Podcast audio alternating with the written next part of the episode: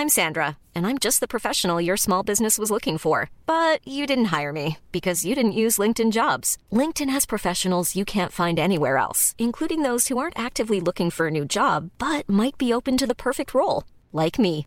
In a given month, over 70% of LinkedIn users don't visit other leading job sites. So if you're not looking on LinkedIn, you'll miss out on great candidates like Sandra. Start hiring professionals like a professional. Post your free job on linkedin.com/people today. Dedo en la llaga. Había una vez un mundo en el que nadie creía. Un país de historias inexplicables. Una nación con personajes asombrosos. Santo Tomás tenía razón. Hay que ver para creer. El México increíble. Las verdades que duelen. La voz de los que callan. El dedo en la llaga. Infórmate, diviértete, enójate y vuelve a empezar. Podcast.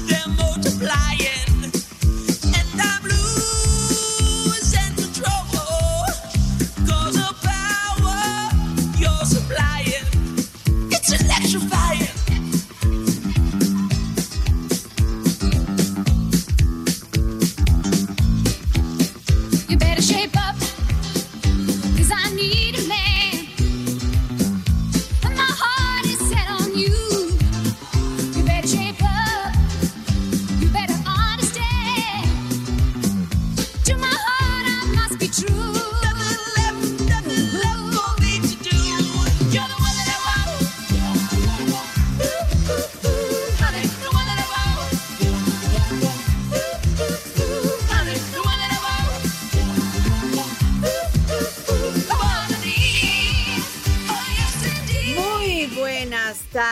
Tardes, los saludo este martes 18 de febrero, yo soy del 2020, yo soy Adriana Delgado y está usted escuchando, sí, el inicio de este maravilloso programa Eso. que se llama El Dedo en la Llaga. Oscar Sandoval, Un gusto ¿qué estar estamos aquí. escuchando? Pues aquí baile y baile con You're the One That I Want de John Travolta y Olivia Newton-John. Ay, qué bonito hablas inglés.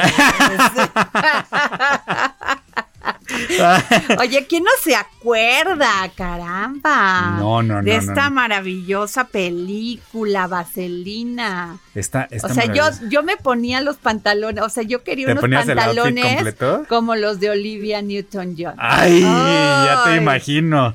A todo dar andabas. Sí.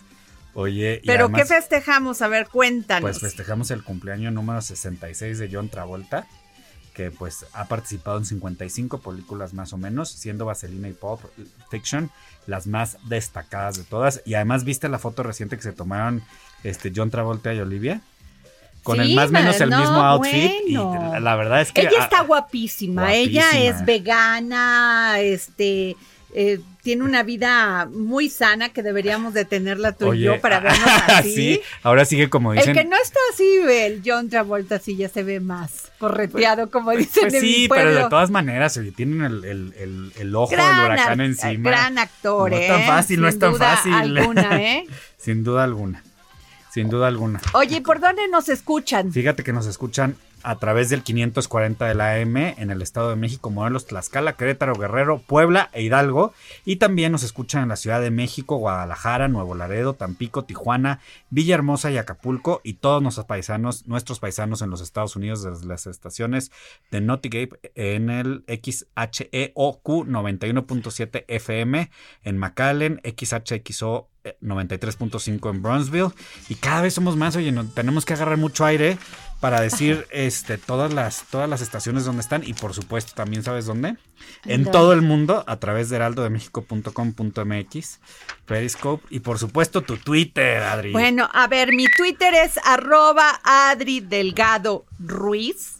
Mándeme sus tweets. Quiero, los Que quiero. comenten, que digan que Sí. que, sí, que no. Sí, ¿no? quiero Que- saber qué piensan digo- y también si no están de acuerdo. Es importante. exactamente. Que yo creo que esta democratización de las redes sociales permite que estés de acuerdo o no estés de acuerdo y siempre es importante el respeto. Y que digas por qué no. Y sabes Claro. que también pueden hacer, que me parece fundamental. Si no alcanzaron a escucharnos o les gustó algún tema, pues el podcast, y solamente hay que buscar en Spotify y en iTunes el dedo en la llaga, y ahí buscan de cuándo fue qué, y entonces listos los podemos acompañar, los pueden bajar a su teléfono si no van a tener señal. Y, y podemos trabajar en diferentes, en diferentes temas. ¿Cómo ves? Muy bien. Oye, y quiero mandar un caluroso, así dicen si estuvieras en Veracruz. Ay. Caluroso. No sé por qué caluroso, porque aprietas muchos y así. Ay. Sí, sacas, sacas Bueno, con mucho respeto y cariño a mi querido Miguel Ángel Rivera. Columnista del diario Imagen, del diario de México. Bueno, eh, Miguel Ángel ha trabajado en todos los medios. Pues sí, en la jornada estuvo años, es un hombre de una de un gran profesionalismo, pero es un gran ser humano. Le mandamos un saludo desde aquí, desde el dedo en la llaga. Eso, y aplausos cumpleañeros ahí. Oye, pues fíjate, este Oscar Sandoval, Cuéntamelo todo. Sedena impulsa una ley contra el narcotráfico aéreo. Ájale. Sí. Entonces, este, pues el uso de las aeronaves ha sido una de las formas por las que los grupos criminales trafican drogas por México. Pero en, los, en estos últimos meses, la Sedena registró una constante de tres vuelos por mes. Yo creo que hasta se quedó corta. Sí, yo la verdad. En enero del 2020, el Sistema Integral de Vigilancia Aérea, SIVA, reportó una actividad inusual al detectar pues más de nueve, nueve vuelos, fíjate, se incrementó. Se detuvieron a dos na- narcotraficantes en una avioneta bimotor cargada por 600.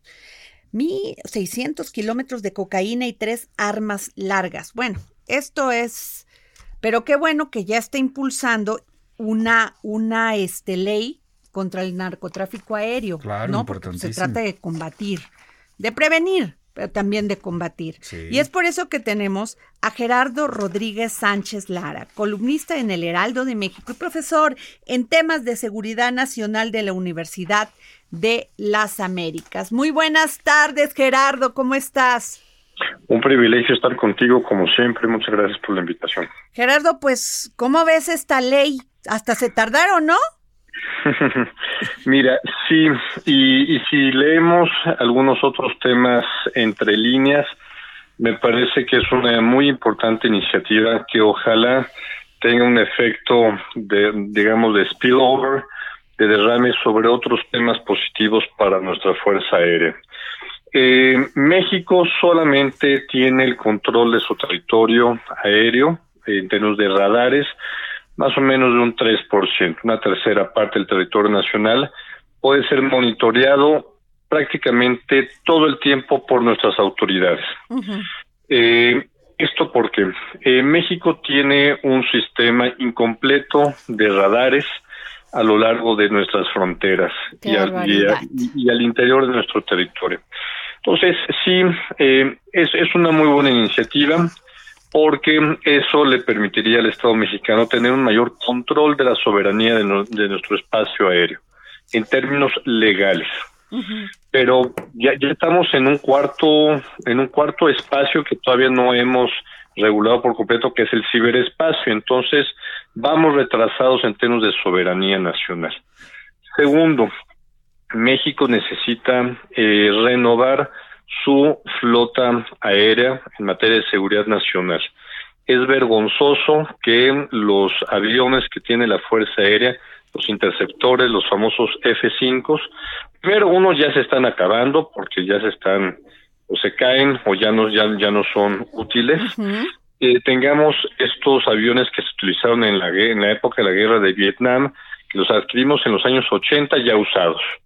México, si quisiera, por ejemplo, interceptar una aeronave en territorio nacional, tiene que hacer uso de estos otras aeronaves que ya están prácticamente, eh, o sea, si, si no se jubilaron hace 20 años, eh, es, es por obra y gracia de la Virgen de Guadalupe. México necesita, México necesita interceptores para eh, salvaguardar nuestra, nuestra soberanía aérea.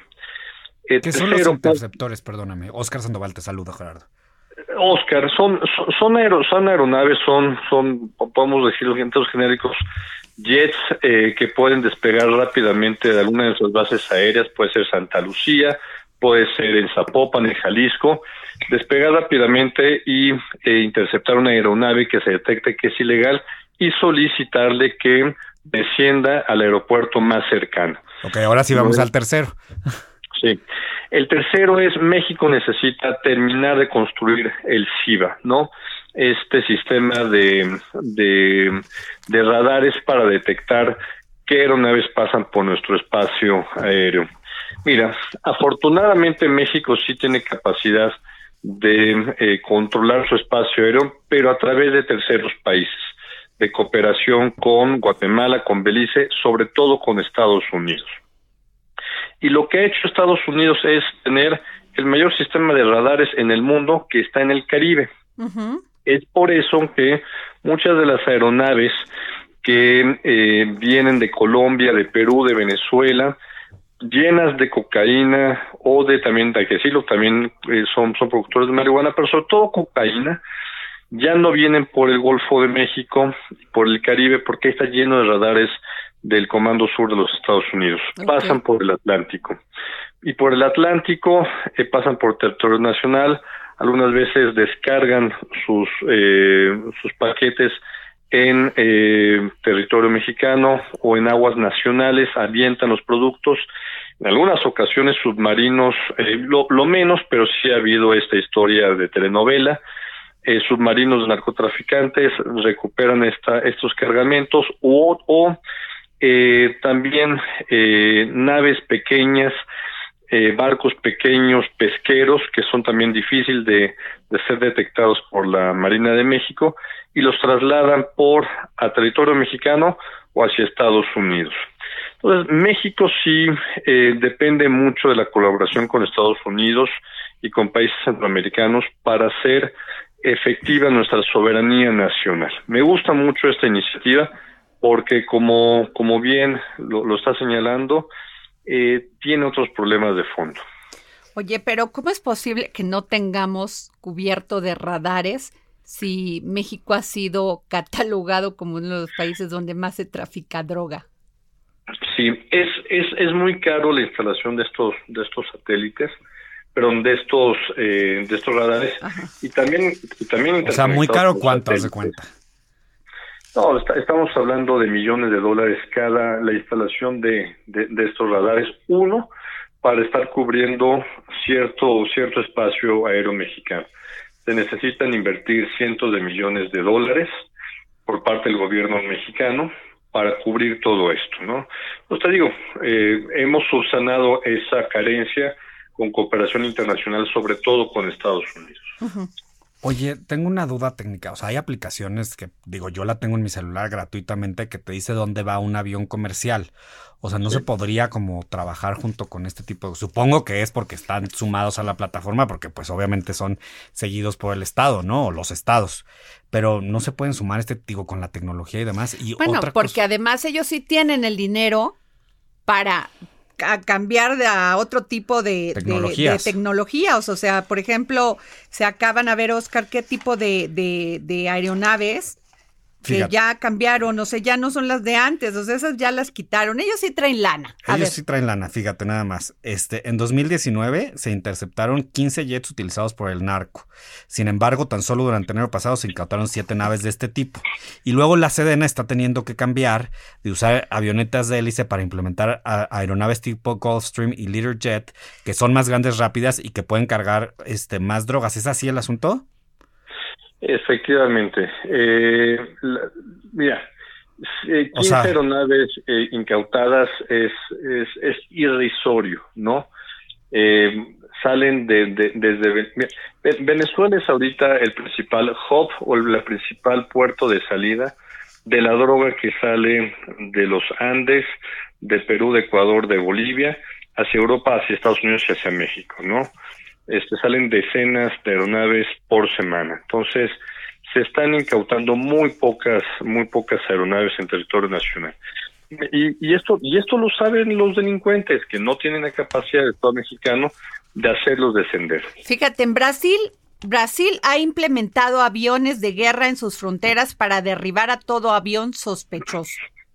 En Uruguay, la ley de derribos propuesta en la ley de urgencia busca proteger el espacio aéreo para que el país no sea un lugar de vía libre para el crimen organizado y narcotráfico. ¿Qué tal? Y nosotros. Y aquí nosotros, ¿cómo? Pues pasan, tiran el, el producto, como dices tú, a las, a, a las, a las lagunas, a los ríos, y no pasa nada. Sí, eh, la verdad es que la situación en la que tenemos a nuestra Fuerza Aérea es, es a, a mí me deprime lo personal. ¿Por qué, Eh, Gerardo? somos- no, pues te- tenemos, tenemos una fuerza aérea en la que no le hemos invertido los recursos que requiere, ¿no? Muchos pilotos de que estudian en el Colegio de Aire en Zapopan, eh, después por la falta de oportunidades de volar aeronaves para, la- para lo que fueron entrenados, eh, se van a la iniciativa privada donde ganarán tres o cuatro veces más como pilotos comerciales o privados, ¿no? Entonces México necesita invertir en un sistema de radares, pero también en, en, en, a- en aviones, en helicópteros. En otro tema es aviones no tripulados, también todo el tema de, de los UAVs, en drones. México, si quiere estar a la vanguardia para proteger su soberanía aérea, necesita invertir todavía muchos más recursos, como lo está haciendo, por ejemplo, Brasil o países centroamericanos. El Oye, Salvador, y no Honduras. solamente eso, o sea, por ejemplo, la policía trae algunos este automóviles que dan pena. O sea, ¿Algunos? ya algu no, bueno, o sea, deberían de cambiar esa flota porque además algunos ya tienen 700 mil este, kilómetros. O sea, ¿con Sí, qué? muchas- Si tienen que, ahora sí que andar tras de un delincuente, pues ¿cómo? Con ese, cuando estos traen la tecnología, traen los autos perfectos, traen lo último para trasladarse, para moverse y traen los mejores aviones. Sí, la, la, la Policía Federal hoy, Guardia Nacional, eh, ya, ya lo hemos visto, ni siquiera les han cambiado el, el, el logotipo a la Policía Federal. Esas patrullas ya se tendrían que haber dado de baja. Yo estoy de acuerdo totalmente. años. Claro. Esas, esas patrullas que, que vemos, eh, las, las grandotas, las de seis, ocho cilindros, son este, fueron adquiridas durante el gobierno del presidente Calderón por Genaro García Luna.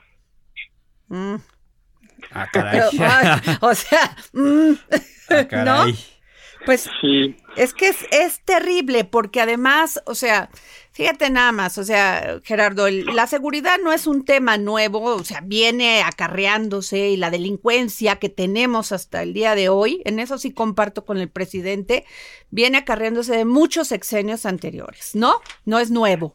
Pero el tema es esta, esta situación de que, ¿de qué le sirve a estos policías que además no tienen a veces las condiciones dignas para, para, para poder trabajar, no solamente en esta, en esta dignidad que hablamos de tener un automóvil que tenga, pues, que sea por lo menos nuevo, ya no te digo que esté equipado, pero además se topan con los ministerios públicos y se topan con, con, con el Poder Judicial. Coincido plenamente contigo, Adriana. Eh, para que un policía estatal, municipal, un guardia nacional pueda hacer bien su, labor, primero hay, que capacitarlos. Segundo, darles el equipo personal necesario. Tercero, la, capacidad de, movilización, de, de- de poder transportarse para cumplir con su labor. Hay ocasiones en los que algunos policías federales se quedaron en la administración anterior sin el dinero suficiente para comprar gasolina, por ejemplo.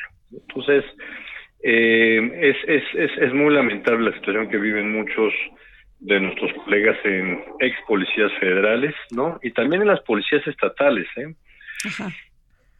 Pues sí, Sí. pues a ver, Oscar, otra cosa con Sí, Gerardo. nada más. A ver, Gerardo, ¿cuál, cuál digamos, sería eh, sobre esta propuesta de ley? ¿Qué cosas podríamos mejorar y qué cosas, digamos, dejan, este, las ves viento en popa? Sí, Oscar. Mira, yo creo que es una, es una primero, es una, es una muy buena iniciativa de primer saque. Yo creo que la Secretaría de Defensa Nacional lo que tiene que es hacer es socializarla, como lo hizo hace un par de días, a otorgar esta entrevista eh, para, para explicar lo que viene. Tiene que sensibilizar a los diputados en donde no es un gasto, es una inversión la protección de la seguridad Claro. nacional. Totalmente, de acuerdo. Totalmente. Ya y, los- y hay que seguirlo socializando nosotros. Pero sí, te Así interrumpimos. Síguele, Gerardo. No, no, no, no, no. Pero mira, espacios como estos son muy importantes. En, en, en, en prensa nacional se abordan muy poco los temas de seguridad nacional porque son vistos como temas esotéricos para unos cuantos.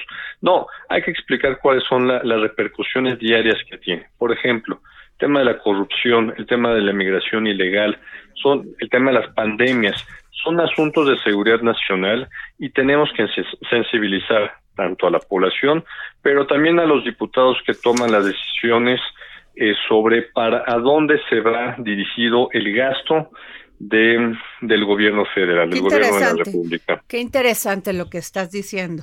Pues a ver cómo nos va con los diputados, porque a veces me da la impresión que pues no estudian a fondo las iniciativas, ¿no? Mira, eh, si me lo permites, eh, y, aprovechando el espacio, mira, hay que hacer patria en estos temas. Ver, El dime. 26, el 26 de febrero, en la Cámara de Diputados, el general Benito Medina, es el presidente de la Comisión de Defensa Nacional, está llamando un foro sobre temas de discusión de seguridad nacional. Es un foro abierto que invita a la Cámara de Diputados. Participaré en, en este foro junto con otros colegas de otras universidades y de otros medios de comunicación.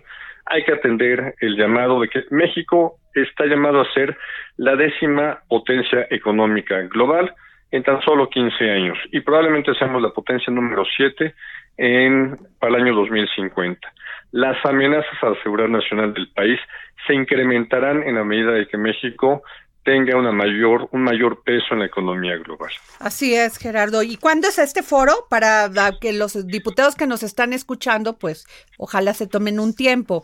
¿Cuál es? Sí. Es el 26 de febrero, Ajá. es en el es en el lobby, de- me parece que es el edificio E o D de la Cámara de Diputados, lo organiza la Comisión de Defensa Nacional y, y muchos vamos ahí con, con mucho gusto para, para abordar estos temas que nos que nos importan lamentablemente a muy pocos. Ok.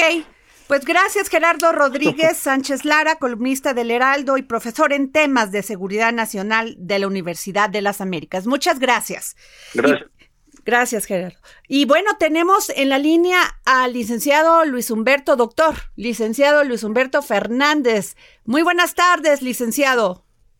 Buenas tardes. Bueno, doctor, es doctor, la Así verdad. Doctor, lo hemos estado viendo en diferentes, este, dando pues opiniones sobre este tema de, de, de, y sobre si pues no hubo control de, Fátima, la de. Fátima sobre si no hubo control de la de las escuelas en esto y que la dejaron salir. Bueno, eso es la- lo que se dice, ¿no? Pero queremos escuchar su su voz. A, ver, yo creo que hay que tres temas que son muy importantes aclarar. Uno, la salida de las niñas y los niños de las escuelas está normada por un protocolo que se sigue en- en todas las escuelas de la ciudad. Lo segundo, eh, esto que se ha manejado de que la niña fue eh, dejada afuera eh, eh, es completamente falso. Eso es mentira. Eh, es mentira. De hecho, este, hay, hay videos, hay, hay testimoniales en, en, en ese caso. Yo no puedo abondar a, a- abonar más y, y detallar los hechos porque es materia de una investigación penal y que eh, no me compete como como educador y como este, autoridad educativa en la Ciudad de México eh, abonar en esos detalles porque primero generaría más confusión y lo segundo pues no eh, no no ayuda a esclarecer. Pero no puedo hablar sobre los hechos pero sí puedo hablar sobre lo que no pasó y lo que no pasó y está perfectamente documentado es esa idea de que se cerró la puerta y se quedó en la banqueta pues es absolutamente falso Y, y, eh, lo que sí está la duda, licenciado Luis Humberto Fernández, titular de la Autoridad Educativa Federal en la Ciudad de México, es cómo salió la niña. O sea, cómo la jalaron o cómo estuvo. ¿Eso no pueden Mm. ustedes decirnos? A ver, no, no hay, no hay evidencia de, Ah, de- ok. de ningún tema de violencia, este, y los temas ya el minuto a minuto, que, que, como bien señalas, pues lo que se tiene que aclarar es materia de una investigación administrativa Claro. que se está realizando, en la cual pues, se revisan los protocolos, se revisa el actuar, pero aquí hay que ser muy puntuales, en, primero en no criminalizar, Entiendo. y no adjetivar a, a- a- ni a directores ni a maestros, sobre todo porque no hay evidencia eh, o no tenemos un, un tema eh, jurídico documental que les implique una responsabilidad. Entiendo. También hay que señalar que en el caso del director, él fue de los más activos y de los que inicialmente promovió la, la búsqueda. Entonces sí, sí hay que ser muy cuidadosos hasta no tener un, un elemento jurídico que, que nos ayude a tener la realidad.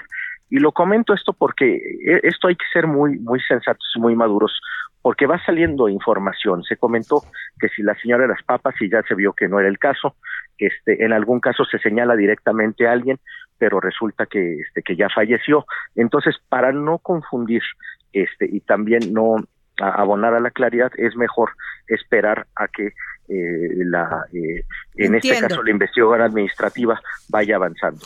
Do- Este, eh, ¿y qué va a hacer el titular de la Autoridad Educativa Federal de la Ciudad de México para que esto no se vuelva a repetir? Mira, lo primero es un hecho muy desafortunado, este, y sin duda es excepcional, y por eso estamos reforzando nuestros protocolos. Nosotros ya tenemos protocolos que han funcionado hace muchos años, pero evidentemente hay un, espacio y hay una, una necesidad de hacerlos más estrictos.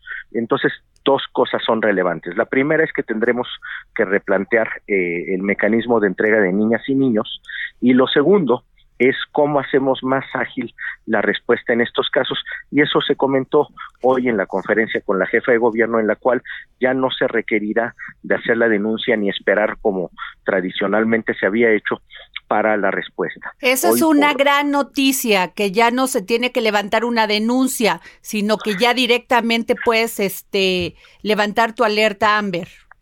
Así es, o sea, la denuncia se tiene que levantar en todo caso. Pero puede pero no ser estamos después, ¿no? Así es, puede ser después. O sea, el punto es que ya con un llamado del director o de la familia a los mecanismos que, que se están eh, eh, acordando ahorita con la fiscalía, de manera inmediata se, se inicia la búsqueda y se inicia la alerta. Esto es no tener que esperar lo que tradicionalmente se, se señala para, eh, para iniciar una búsqueda o tener que esperar a las fiscalías. El otro tema que es muy importante es que en los eh, nuestro protocolo nos señala que eh, se debe de esperar 20 minutos para eh, y después de 20 minutos que no pasen la- las familias o los tutores por alguna niña o niño, entonces se procede a llevar al menor hacia a una fiscalía para ver lo que jurídicamente sea conducente. El tema es que esa fiscalía, que es la que tiene el personal especializado, está en la colonia Doctores. En un acuerdo que se ha tenido con la jefe de gobierno y con la fiscal, estamos eh, habilitando en cada una de las alcaldías un espacio para que se dé y contar con el apoyo de las de las patrullas este para la, la movilización más segura de, de estos menores acompañados de los directivos o maestros. Pues qué interesante y qué importante que ya están poniendo acción en esto, doctor Luis Humberto Fernández. El, el tema es que algo que hay que señalar es que los protocolos existen y las escuelas están funcionando con regularidad. Es un hecho muy desafortunado, pero sin embargo, eh, las 4.002 escuelas que hay en la Ciudad de México eh, operan de manera regular y con seguridad para nuestras niñas y niños. Pues muchas gracias. Este doctor Luis Humberto Fernández, titular de Autoridad Educativa Federal en la Ciudad de México, muchísimas gracias por habernos tomado esta llamada para el dedo en la llaga. Gracias a ustedes. Hasta luego. Hasta luego. Pues bueno, nos vamos a un corte. Yo soy Adriana Delgado y nos escucha usted por el Hera- Heraldo Radio aquí en el dedo en la llaga.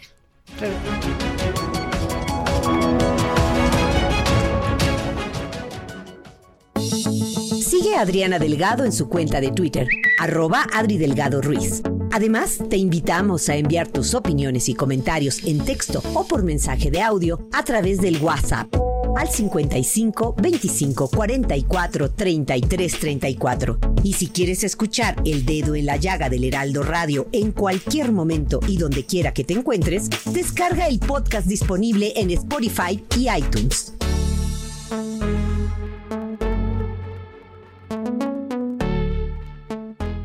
Escucha la H. Heraldo Radio.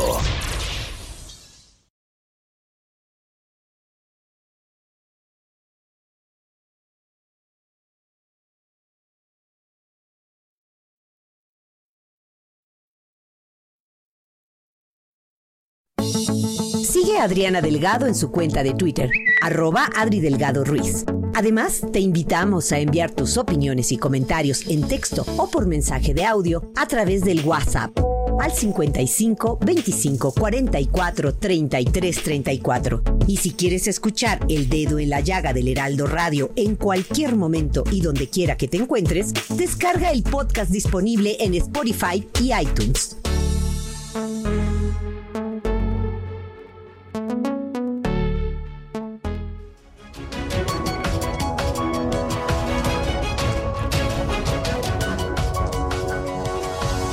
Bueno, regresamos aquí al dedo en la llaga. Nos está usted escuchando por el Heraldo Radio. Yo soy Adriana Delgado y estoy aquí con Oscar Sandoval. Eso. Bueno, quiero, este, tenemos en la línea a nuestro compañero columnista también del Heraldo, el periódico impreso, a Víctor Sánchez, Sánchez Baños, porque hoy escribe una columna muy interesante quiero comentarla. Víctor, muy buenas tardes. Bueno. Hola, Diana. Hola, ¿me escuchas? Sí, Víctor. Hola. Víctor, muy interesante eh, lo que comentaste en tu columna de son muchos los pasivos que tiene el gobierno en materia de justicia. Esto se debe a gran medida a dos factores, un marco jurídico obsoleto e ineficiente, así como la corrupción, como lo refirió recientemente el presidente Andrés Manuel López Obrador, donde acusó a jueces de fomentar la misma. Sí, fíjate que sí, mira, la sociedad está ya cansada, cansada de que todos los días los asalten en, sus, en los transportes, está cansada de que la, eh, les roben en los coches, eh, está cansada que día a día ves cómo violentan a personas, cómo hay violencia intrafamiliar, cómo hay violencia en todas partes y pues no pasa nada, forma parte del paisaje. O sea, ya es. es importante que la sociedad cambie y transforme su pensamiento a que, a que sea más proactivo, porque le dejamos todo en manos del gobierno, a ver que el gobierno solucione. No, no, no, es porque la sociedad también tenemos que ser proactivos en mejorar, primero, desde la familia y después desde nuestros vecinos, colonia y en fin, este, estado, país.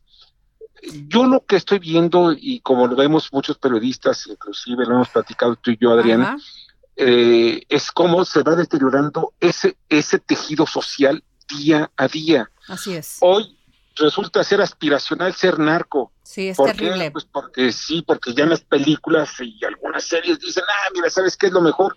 Eh, ¿Para qué? Para tener dinero, para tener mujeres, para tener este, propiedades. No importa si es poca la vida, Sí, no no. importa si los matan rápidamente. Lo Claro. que importa es gozar, aunque sea un minuto, de todas esas, de toda ese, ese, esa ficción del dinero rápido. ¿no? Pero tú hablas, Víctor, de una cosa muy importante y es, es eh, esta pues, reforma al Poder Judicial, Ajá. ¿sí? Que pues, ante el clamor de la fin a la impunidad, y, y, y háblame de eso porque me da seis puntos muy importantes.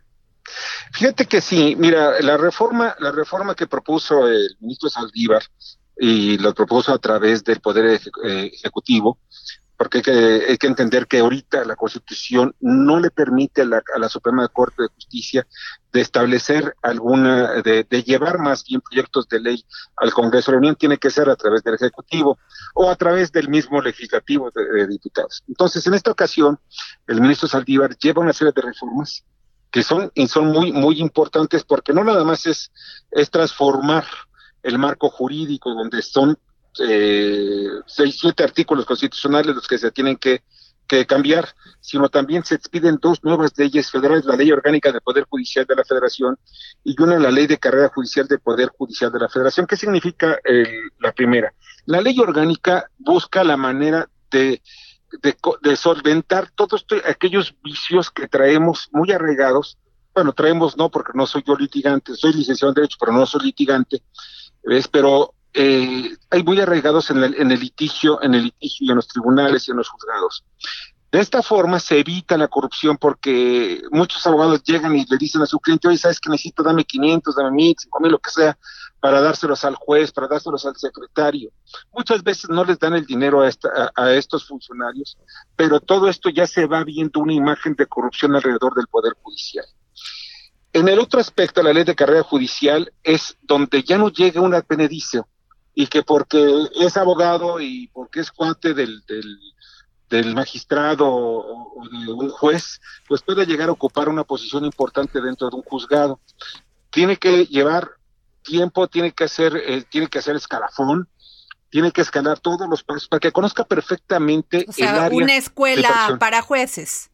Así es, para que cuando llegue a ser juez ya haya recorrido todo, toda esta escalera en donde ya se va a dar cuenta absolutamente de todos los vericuetos que existen alrededor de las leyes. Y hay un punto muy importante que manejas que este hace falta realizar una serie de modificaciones al, sin- al sistema de impartición de justicia que va desde una reforma a la policía, la policía de es. investigación, el Ministerio Público y sus servicios periciales, así como los jueces y las cárceles. Sí, mira, el inicio, el primer contacto que tenemos con la justicia es el policía preventivo. Está, hay un, hay un, el interés por parte del Ejecutivo Federal de, de convertir a los policías en investigadores y al mismo tiempo en que puedan ellos realizar una, presentar esa investigación ante el Ministerio Público y el Ministerio Público pueda iniciar una averiguación alrededor de un ilícito. Ajá. Esto no pasa en México hoy. Si tú ves un policía, lo único que te puede detener es, eh, a menos que sea infraganti, eh, cometiendo un, un delito. Y aún así, ¿eh? Sí, aún así lo suelta un juez. Así porque es. no llena ciertos requisitos. ¿Sabes, Víctor, que las cárceles mexicanas reduc de, en, en un año, dos años, redujeron su población? O sea, son 57.254 mil, va a haber 57.254 presos menos que hace cuatro años. ¿El sistema penal acusatorio fracasó?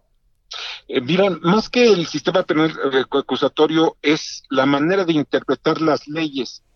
Yo estoy de acuerdo en que las cárceles no deben llenarse porque que se deben llenar, porque eso ha convertido también en otro gran negocio. Y yo comento de que durante mira, el inicio de mi, de mi oficio como periodista, en los primeros años los hice yo como reportero de policía. Muy joven, muy muchacho, entonces empezaba yo a ver lo que era lo bueno y lo malo de una sociedad pero lo único que me di cuenta en cuanto al proceso, el proceso de, de- de las policías hasta, la, hasta, las, hasta las cárceles, es el nivel de corrupción que se va generando en cada uno de estos procesos. Primero, el policía. El policía generalmente no está entrenado para poder ser ni investigador, ni poder enfrentarse a grupos peligrosos. No, pero el policía colonias, ¿no? finalmente recibe una instrucción, ¿no? Ante Pues una sí. denuncia. Pero, ¿sabes? Ahora debe ser al revés, debe haber ya una área específica de las policías en donde no nada más me hagas una, eh, vayas por una denuncia o te encuentre un fragante, encuentre un fragante a alguien que está robando. Entonces, debo cumplir con una serie de requisitos que me establece eh, la ley para poder consignar a un delincuente, a un presunto delincuente. Ya cuando logro esto, o sea, que eso es lo importante, que ya pueda, puedan tener las policías ese primer paso y puedan también las policías, en el caso de las policías ministeriales, no pueden ellos hacer una investigación de oficio. Claro. O sea, necesitas una querella de parte. ¿Qué significa eso? Que alguien se queje, que alguien presente la denuncia. Claro. Y por si fuera poco, va a la siguiente, que eso es lo más, lo, que llega a ser muy complicado en muchas ocasiones. Ya, ya, ya le llegaron hasta el Ministerio Público, ya se presentó la denuncia, se dieron los requisitos, pero el Ministerio Público, por razones que también hay que entenderlas, la- eh, o comprenderlas más que entenderlas, no reciben los salarios suficientes, tienen que presentar todos los elementos y 250 casos casi al- eh, en forma de cascada ante, ante, ante los jueces y no se dan abasto. vemos cómo los ministerios públicos, y no estoy hablando nada más del caso de la Ciudad de México, estoy hablando en todo el país, y en la Ciudad de México vemos que los casos son graves, en el país es algo impresionante, impresionante. Un ministro público llega a no tener ni idea de qué es lo que está haciendo para presentar ante un juez del fuero común o del fuero federal.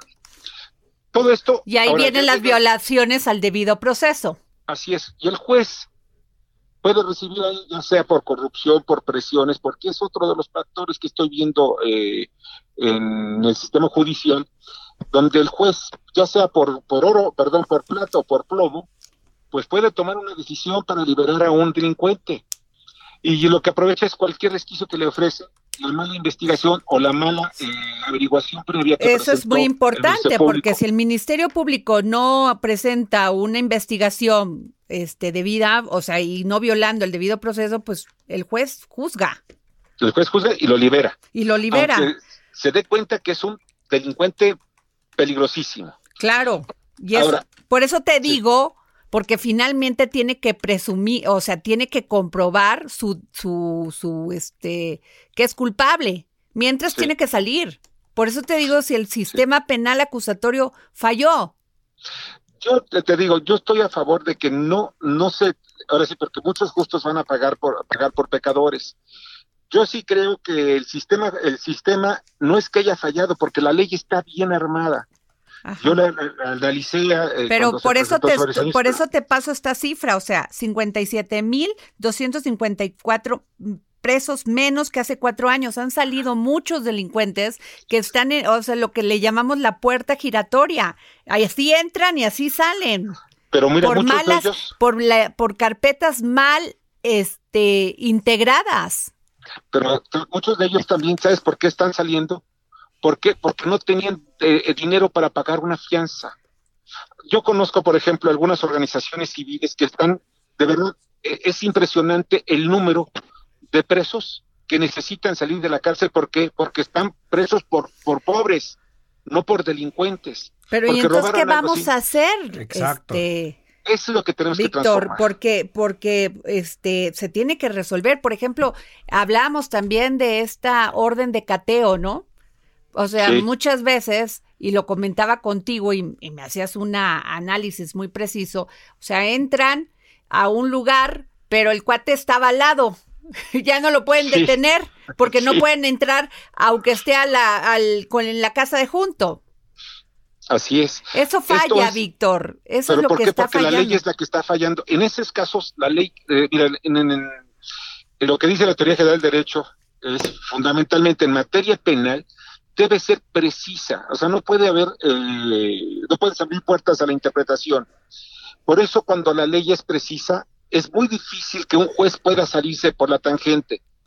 Y aquí es el, el- el caso donde yo veo que el legislador tiene una gran responsabilidad de cambiar esas leyes, porque las leyes son perfectibles, todas, absolutamente, incluso en el, en el país más justo del mundo es perfectible la ley. Claro. Pero estamos viendo que en México los legisladores están preocupados por otra cosa, no están por lo que es el día a día de los, de los mexicanos, Claro. que es el asalto cotidiano.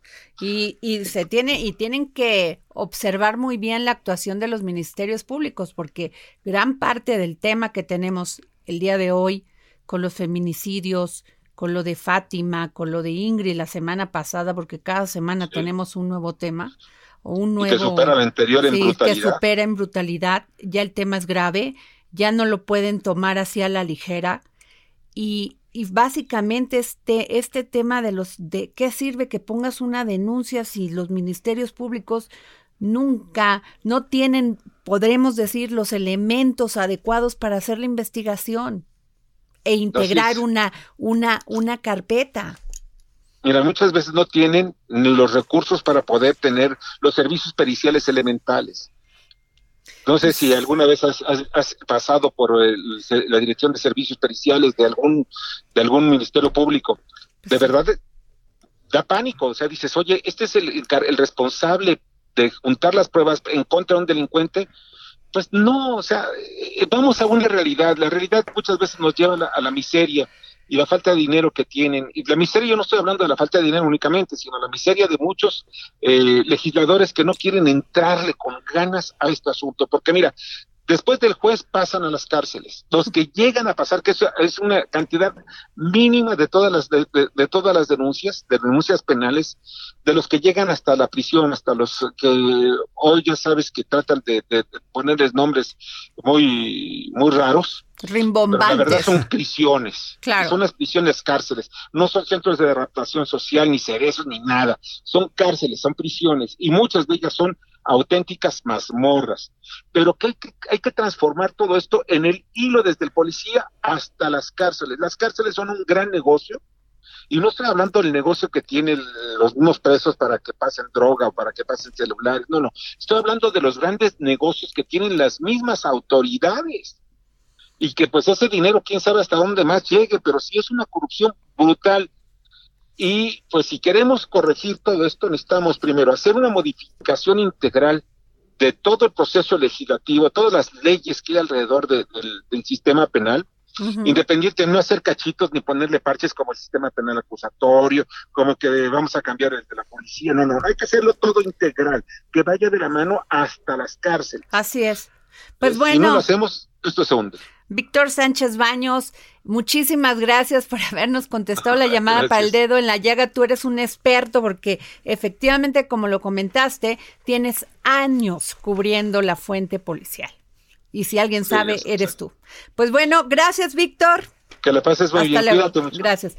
Oscar, vamos contigo en otras cosas más, más agradables. En cosas más agradables, fíjate que Momento pivot con Oscar Sandoval. Fíjate que hoy traemos dos temas a los cuales Siempre vamos te a ir. gana el productor. Siempre ¿eh? me gana el productor, sí, cara. Así es esto, así A es ver. esto. Pero aquí estamos, A fíjate. ver. Y hoy traemos dos temas. El primero tiene que ver con el tema del sector energético y, digamos, todo este tema de, entre comillas, incertidumbre que, que de la cual se habla. Fíjate nada más, tres cosas. El, 19, el 28 de agosto del 2019, el presidente López Obrador tuiteó: La empresa italiana Eni es la primera en producir petróleo luego de cuatro años de aprobada la reforma energética. Resulta de ser que además el presidente ha sido enfático y la secretaria de Energía Rocío Nale también lo ha dicho que si se va a hablar de nuevas rondas eh, del sector tiene que ser porque ya hubo resultados, ¿no? Y ahora tenemos otro ejemplo más de esta italiana en donde básicamente eh, eh, hablaron de la de este hallazgo del descubrimiento de eh, petróleo que puede estar entre 200 y 300 millones de barriles de aceite ligero, que es el petróleo ligero, y esto fue en aguas someras, es decir, aquellas que están hasta 30 metros.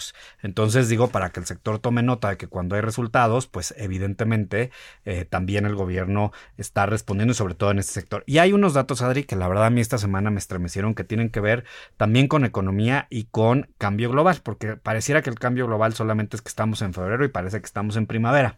Pero fíjate nada más, esto tiene impactos económicos muy serios.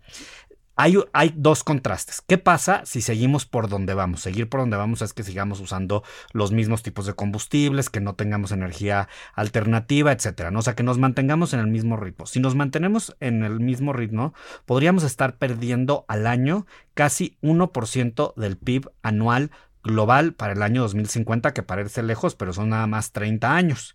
Fíjate nada más, ¿qué pasaría? La madera subiría 8%. Estamos hablando de inflaciones súper altas. Ahorita en México más o menos cerramos el año pasado en el 3%. Y esto es solo por estos productos. Algodón 6%.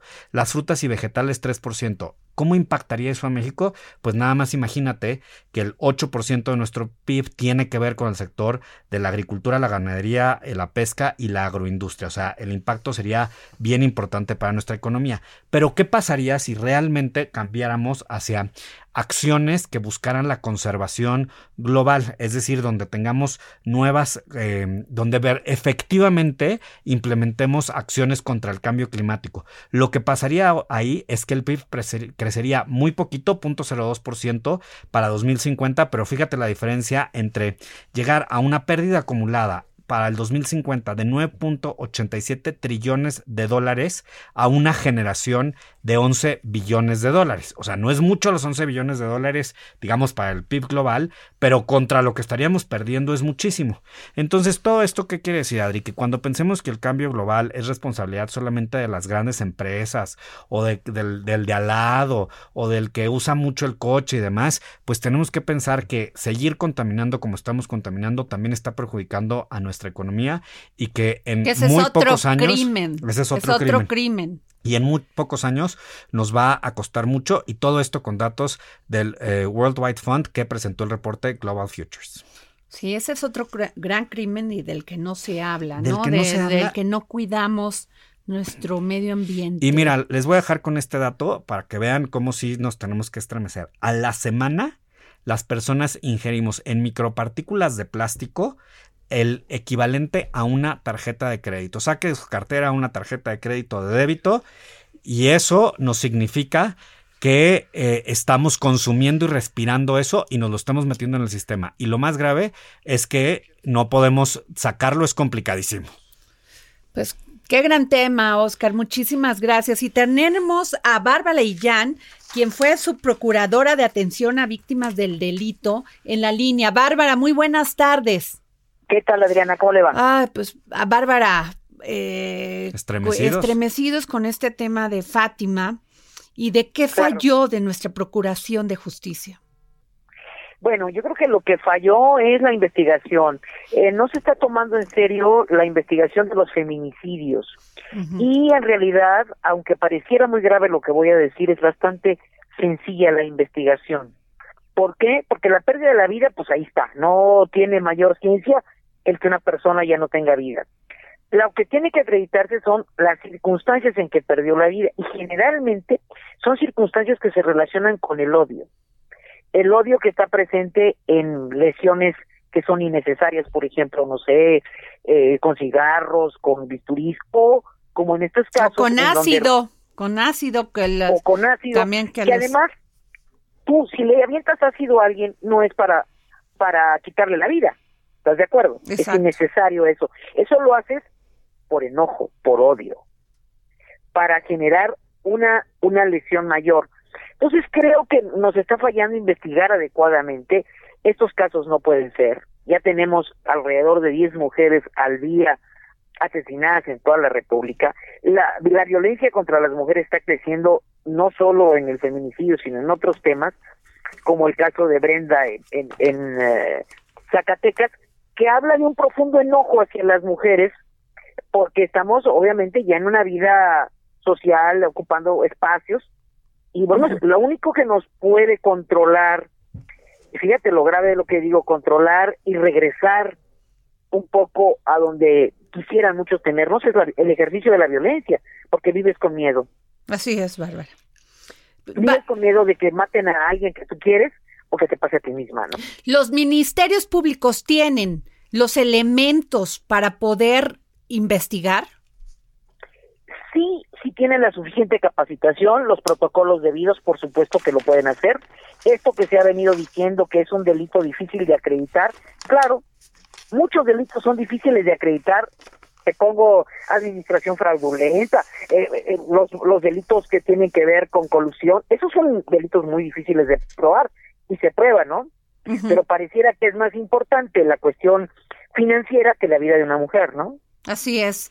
Pues muchas gracias, Bárbara, por habernos contestado esta llamada para el dedo en la llaga. A tus órdenes. Gracias, pues ya terminó nuestro programa. Ya terminó. Ojalá podamos tener, señor productor, a Bárbara y Jan para poder platicar con ella más ampliamente, ¿no? Porque Sí. pues ella fue pro- su procuradora y si Y alguien sabe, sabe, es ella, ¿eh? Y tiene además muy claro. Sí, eh, pues terminó el programa. Muchísimas gracias por haber estado aquí con nosotros, por habernos dejado entrar a su casa, a su corazón. Nos vemos mañana. Muchas gracias.